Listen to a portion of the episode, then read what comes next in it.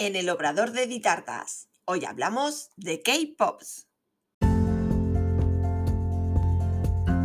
Hola, ¿qué tal? Bienvenida un día más, un lunes más, a este rinconcito dulce, donde hablamos de repostería, aprendemos el día a día de un obrador, conocemos reposteras y profesionales que nos ayudarán en nuestro emprendimiento. Esto es En el Obrador de Ditartas. Yo soy Diana Verdú, chef pastelera, docente y formadora en la Escuela Ditartas. Imparto cursos presenciales y online de repostería y emprendimiento. En Ditartas tienes una completa formación online en la Escuela Virtual Ditartas, donde encontrarás todo lo que necesitas de repostería y emprendimiento en un único lugar. Cursos en vídeo, PDFs, descargables, descuentos, mentoría grupal y realizamos clases en directo todos los meses. Visítala en ditartas.com.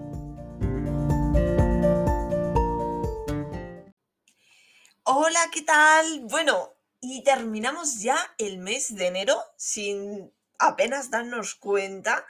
Hemos cerrado los ojos y ¡pum! Ya nos hemos cargado el primer mes del año. Así que vamos a comenzar el capítulo de hoy hablando de los K-Pops. El otro día me, me hacían una consulta y digo, pues mira, perfecto, vamos a hablar de este dulcecito que a mí personalmente me encanta, súper versátil, eh, podemos hacerlo de infinidad de formas, colores, temáticas, todo lo que nos dé la imaginación. Vamos a ir hablando poco a poco de este dulcecito que, como os digo, es súper, súper versátil. ¿Qué son los K-Pops? Bueno, si mm, traducimos la palabra K-Pop es pastel mm, redondo, pastel en bola, pero como os digo, se puede hacer en infinidad de formas. Son bolitas de bizcocho que van bañadas normalmente en chocolate y luego a partir de ahí se le añade la decoración. La decoración infinita. Se puede hacer con fondant, con glasa, con galletas, con más chocolate, lo que queramos. Vamos a empezar por este bizcochito. No tiene por qué ser, como os digo, una bola. Normalmente se ha partido, este dulce ha partido siendo una bola, pero luego se le puede dar la forma que queramos. Se puede hacer, por una parte, hornear un bizcocho normal y corriente en un molde normal y luego de ahí hacer el proceso que os contaré para hacer eh, estas bolas. O podemos hornearlo directamente en moldes que existen ya para eh, hornearlo directamente con la forma, o sea, una forma de bola o algunas otras formas que hay en el mercado, como pueden ser conitos o alguna cosa así. Yo personalmente prefiero hacer el bizcocho, básicamente porque también eh, utilizo mucho pues cuando hacemos recortes de bizcochos o cuando hago bizcochos tallados, que tengo eh, la merma de ese bizcocho que recorto, con ese mismo bizcocho es el que utilizo para hacer los K-Pops. ¿Qué bizcocho podemos utilizar? Podemos utilizar cualquier tipo de bizcocho. Podemos utilizar un bizcocho de mantequilla, podemos utilizar un bizcocho ligero, un bizcocho de yogur, lo que queramos. Normalmente cuando en casa, por ejemplo, se nos queda a lo mejor un trozo de bizcocho seco o unas magdalenas que están un poquito ya duras o incluso que ha pasado hace poquito el roscón de reyes, que al final se nos queda algún trocito de roscón, pues todo eso lo podemos utilizar. Entonces en sí no hay un tipo de bizcocho exacto. Obviamente, si quieres hacer unas K-Pops pues, por ejemplo, de Oreo o K-Post de Carrot Cake o K-Post que quieras darle un sabor muy concreto, sí que tienes que hacer esa elaboración concretamente para ese K-Pop o para esa elaboración que vas a hacer, ya sea pues eso, como os digo, Red Velvet, Carrot Cake o lo que queráis. Una vez que tenemos el bizcocho, tenemos que hacerlo que eh, si utilizamos el molde, que lo horneamos directamente en el molde, ya tendríamos nuestra esfera, nuestra bola, nuestro cono, ¿vale? Según lo hayamos elegido. Pero si hemos horneado un bizcocho normal o si hemos cogido esos recortes que hemos tenido por casa o lo que sea, necesitamos un relleno. Un relleno para eh, trabajarlo con, esa, con ese bizcocho. Y yo también aconsejo, por ejemplo, si lo horneas en el molde ya redondo o la forma que sea, sí que aconsejo rellenarlo, ¿vale? Pondríamos un relleno en una manga pastelera con una boquilla de relleno, que es una así alargadita, y rellenaría las bolas. Básicamente porque luego a la hora de comer que no sea bizcocho solo. Y más que si lo horneas y no lleva ni almíbar ni nada, pues va a ser un poco seco. Entonces, para que cuando lo coman, que tenga ese relleno y tenga esa, esas dos texturas diferentes. Por una parte el bizcocho, por otra el relleno y por último la cobertura de chocolate. En este caso, en el caso que yo suelo trabajar, yo lo que hago es picar todo ese bizcocho que tengo.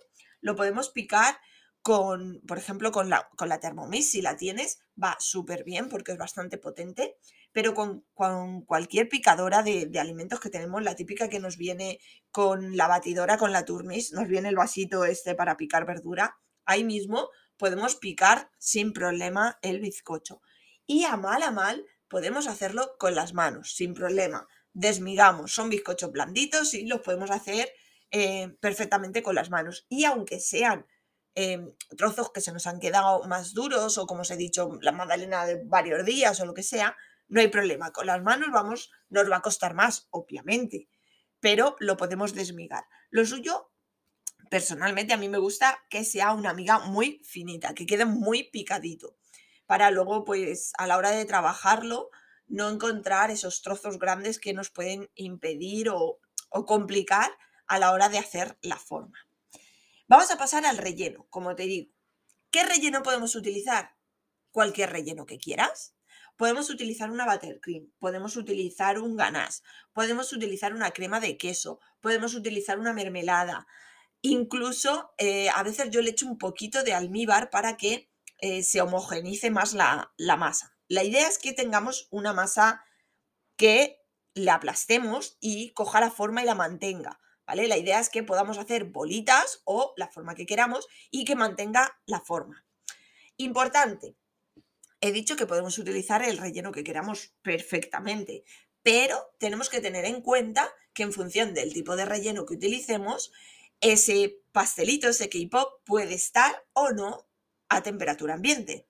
Por ejemplo, si utilizamos una crema de queso o porque hemos hecho una red velvet o una carrot cake, ese pastelito no lo podemos tener a la temperatura ambiente mucho tiempo. Si tú lo sacas 10 minutos, media hora en una mesita y os lo coméis y punto, perfecto. Pero obviamente, imagínate, para una comunión, mayo, que empieza a apretar el calor aquí en España, una mesa dulce que la montas a las 10 de la mañana y posiblemente se la coman a las 6 de la tarde, pues lógicamente no vas a utilizar una crema de queso porque la crema de queso, recordar que debe tener refrigeración. Entonces no puede estar ese K-pop tantas horas a temperatura ambiente. ¿De acuerdo? Entonces, cuando vayamos a hacer K-pop para una mesa dulce o para cualquier evento en el que vaya a estar a temperatura ambiente, nos iremos a un ganas de chocolate, nos iremos a una buttercream o incluso a una mermelada. Podemos mezclar nuestro bizcocho con una mermelada. La mermelada como sabéis, tiene eh, alto porcentaje en azúcar y es uno de los mejores conservantes. Por tanto, eh, uno de estos tipos nos iría muchísimo mejor. ¿De acuerdo? Eso hay que tenerlo en cuenta. En función de dónde vaya a estar y cuánto tiempo vaya a estar nuestro K-pop, utilizaremos uno u otro relleno. Pero podemos utilizar el relleno que queramos. Recetas de relleno sabéis que hay infinitas. Así que incluso la que más os guste, la podéis utilizar sin problema. Como os digo, la idea es picamos bien el bizcocho y luego vamos eh, mezclando con el relleno. Porcentajes. Es muy complicado dar un porcentaje, una cantidad, digamos, un ejemplo aleatoriamente. 100 gramos de bizcocho, 50 gramos de crema. No se puede dar esa cantidad puesto que va a ir en función del tipo de bizcocho y del tipo de relleno. Incluso utilizando el mismo tipo de bizcocho, si un día ese bizcocho está más seco que otro, va a necesitar más o menos hidratación, por tanto va a necesitar más o menos relleno. Yo lo que sí que aconsejo cuando utilicemos un relleno, normalmente son rellenos grasos, para que luego no tengamos la pérdida de esa grasa, de ese aceite, es que cuando veamos que le falta un poquito, en vez de añadir más crema, añadir un poquito de almíbar. El almíbar nos va a ayudar a homogeneizar la, mezcla. Tendremos una mezcla que podremos trabajar, aplanar, dar forma, etc. sin añadir un exceso de grasa. Y así lo tendríamos listo. Normalmente yo la medida que hago cuando hago bolitas son de 15 gramos, ¿vale? Yo hago la mezcla y hago bolitas de 15 gramos. Y luego ya iría tener en cuenta que no es el peso total de la pieza, ya que eh, estamos hablando solo del bizcocho y el relleno. Luego pasamos a la cobertura. En el mercado encontráis infinidad de productos. Cierto es que en tiendas de repostería encontraréis lo que son los melts. Candy melts, que son de la marca de Wilton, y melts, con otro tipo de nombres, en otro tipo de marcas. Son coberturas vegetales, no llegan a ser coberturas, son como preparados, digámoslo de alguna manera. Lo bueno que tenemos que hay en infinidad de colores. A mí personalmente no me gustan. ¿Por qué? Porque resultan muy espesos y por tanto dificultan a la hora de trabajar el K-pop. Muchas veces lo típico de que lo estamos mojando, como es tan espeso, pesa mucho, se cae la bola y drama. ¿Qué podemos hacer en este caso? Podemos aligerar ese tipo de chocolate, que ya digo que no, no, no llega a ser chocolate, lo podemos aligerar con manteca de cacao para que sea más fluido y poder trabajarlo mejor. La manteca de cacao igualmente en tiendas de repostería creativa la podemos comprar. Derretimos la manteca de cacao, queda como un aceite y lo añadiremos, eh, vamos mezclando poco a poco hasta conseguir la textura que queramos. Se puede hacer con aceite también, cierto, pero no es el mismo resultado. Otra opción que tenemos en el mercado y que para mí es la que más me gusta, es la cobertura vegetal.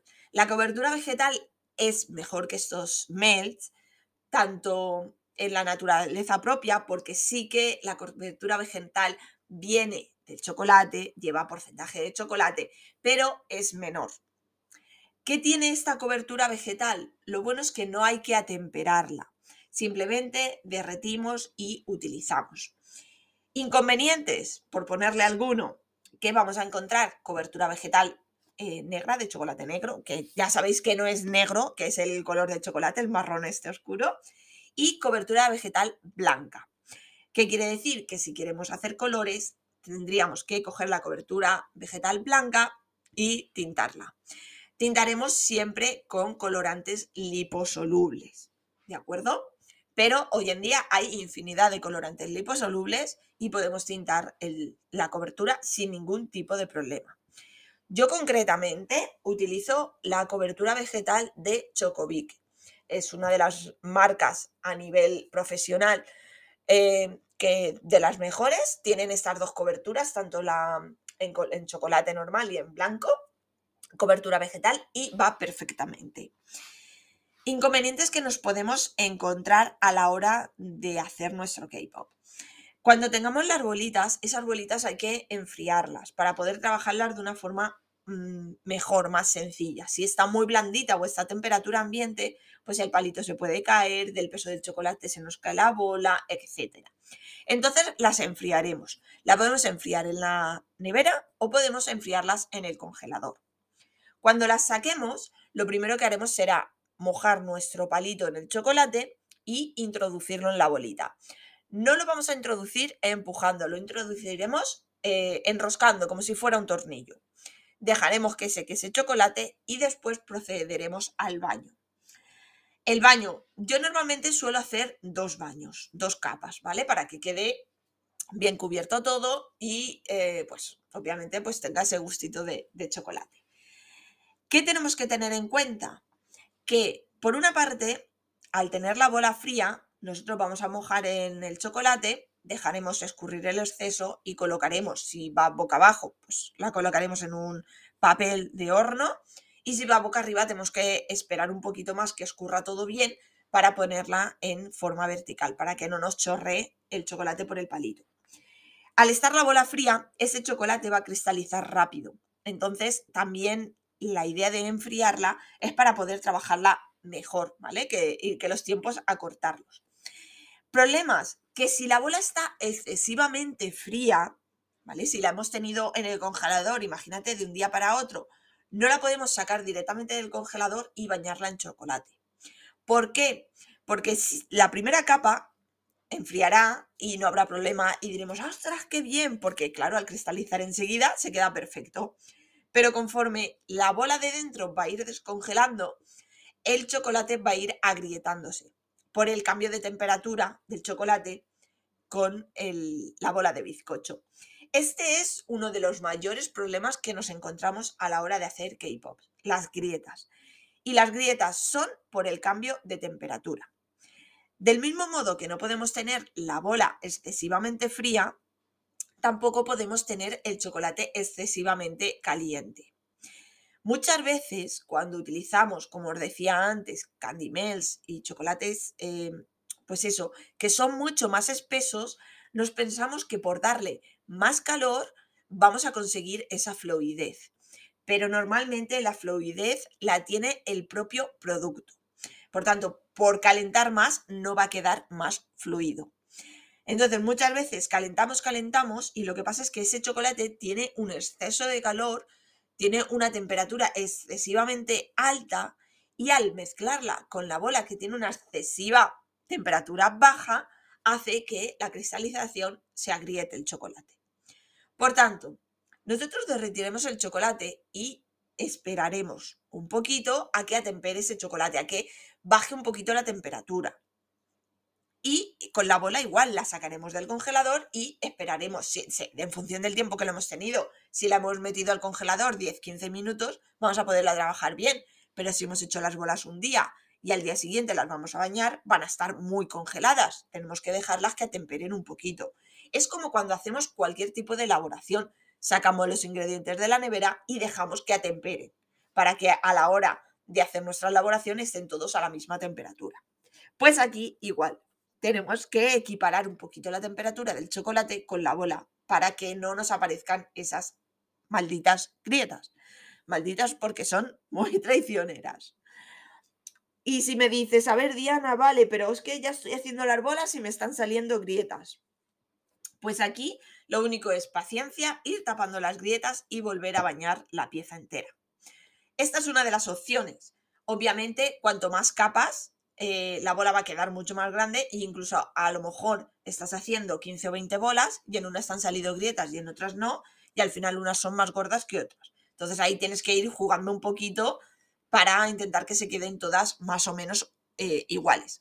A mal a mal, si una bola se te queda, o sea, si te pone muy rebelde, que se agrieta, que se agrieta, lo mejor es comértela, disfrutarla y hacer otra bola. Consejo de nueve años de experiencia. Cuando una bola se pone rebelde, nada, no la comemos y hacemos otra. Y ya está. Eh, así de fácil. Una de las decoraciones eh, más fáciles es hacerle rayitas con chocolates de otro color. En este caso, si la decoración va a ir así, pues tenemos un punto a nuestro favor, porque si aparecen esas grietas, pues con las rayitas del chocolate podemos taparlas y no tenemos que hacer otro baño. Siempre tenemos que jugar con la decoración para intentar eh, tapar esos pequeños fallitos que nos puedan ocurrir. Lo suyo es que la bola quede completamente lisa. Pero ya os digo que esas grietas aparecen por los cambios de temperatura. Si controlamos esos cambios de temperatura, lo tendremos todo o casi todo solucionado.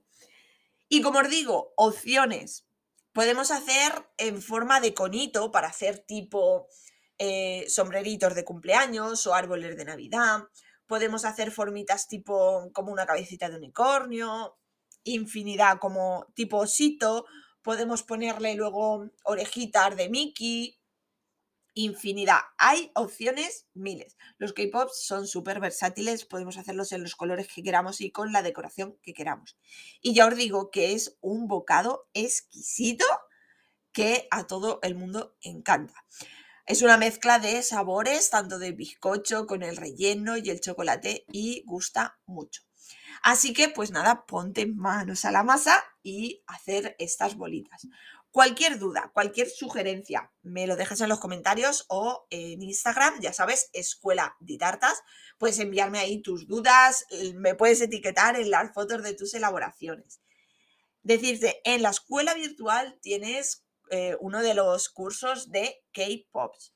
Y si estás por la zona de Alicante, te informo que el próximo domingo 13 de febrero este próximo domingo 13 de febrero, la semana que viene, tendremos curso presencial de K-Pops. Así que, ya sabes, opciones miles. Tienes este podcast donde te he explicado un poquito todo el proceso. Tienes en la escuela virtual también una de las clases de K-Pops donde puedes ver en vídeo toda esta elaboración, todos los tips y muchas cosas más.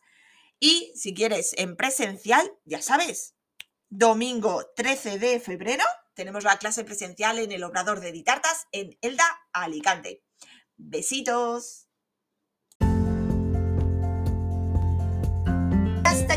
El episodio de hoy en el Obrador de Ditartas. Encantada de que me acompañes en esta aventura y espero que hayas aprendido.